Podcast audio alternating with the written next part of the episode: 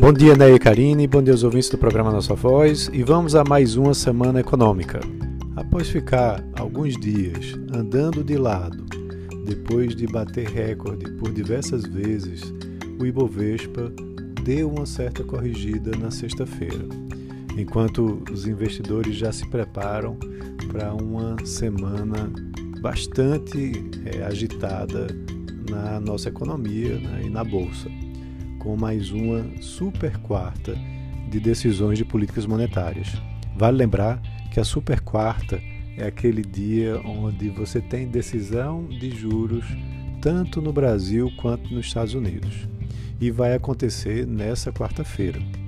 Logo às 15 horas, no horário de Brasília, o Comitê Federal do Mercado Aberto, o FONC, lá dos Estados Unidos, vai divulgar a sua decisão de juros e apesar de uma projeção de manutenção das taxas na faixa entre 0% e 0,5%, também existe uma grande expectativa sobre o comunicado. Por quê?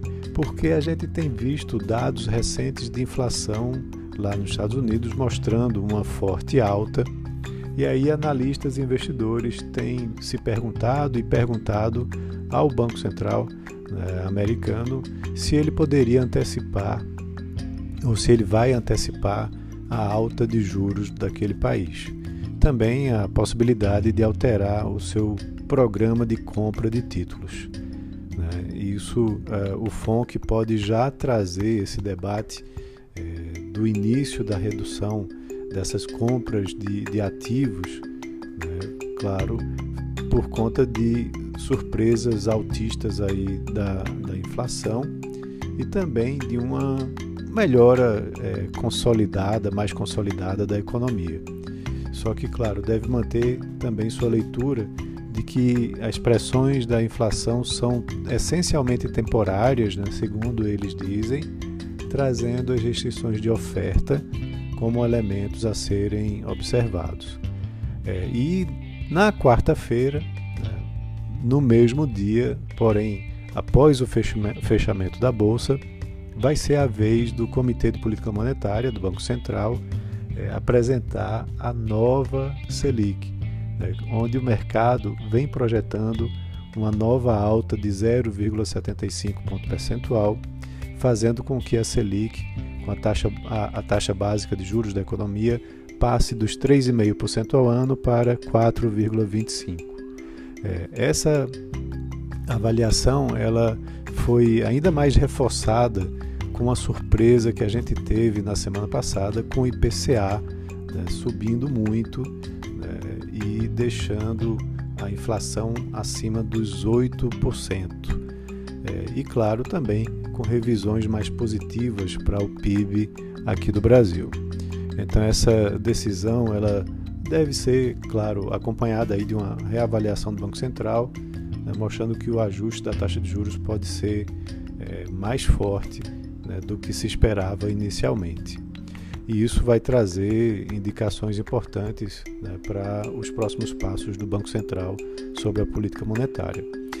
Com relação a indicadores, a gente tem uma semana mais fraca, mas logo hoje, na segunda-feira, temos a divulgação do IBCBR, né, que é o Índice de Atividade Econômica do Banco Central e que funciona como uma prévia do PIB.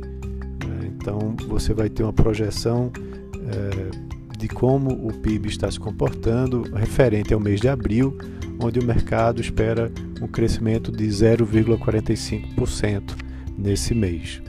É, e, claro, reforçando né, o momento de recuperação da nossa economia. Lá fora, a gente vai ter produções industriais nos Estados Unidos e na China, divulgadas na terça-feira, né, um nos Estados Unidos pela manhã e na China à noite.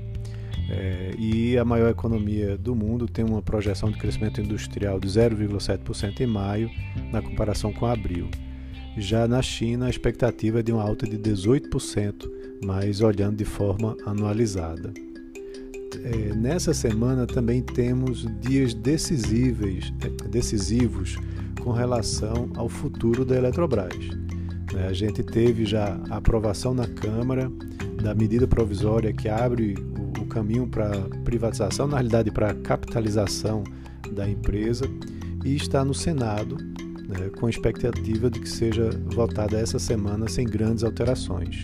Já, claro que a, a MP perde a validade no dia 22, então não teria tempo hábil para voltar para a Câmara. É claro que a gente tem aí também é, muita expectativa em relação a essa é, privatização, na realidade, essa capitalização que deve trazer é, muitos é, movimentos para o mercado. Então é isso. Uma ótima semana a todos e um grande abraço.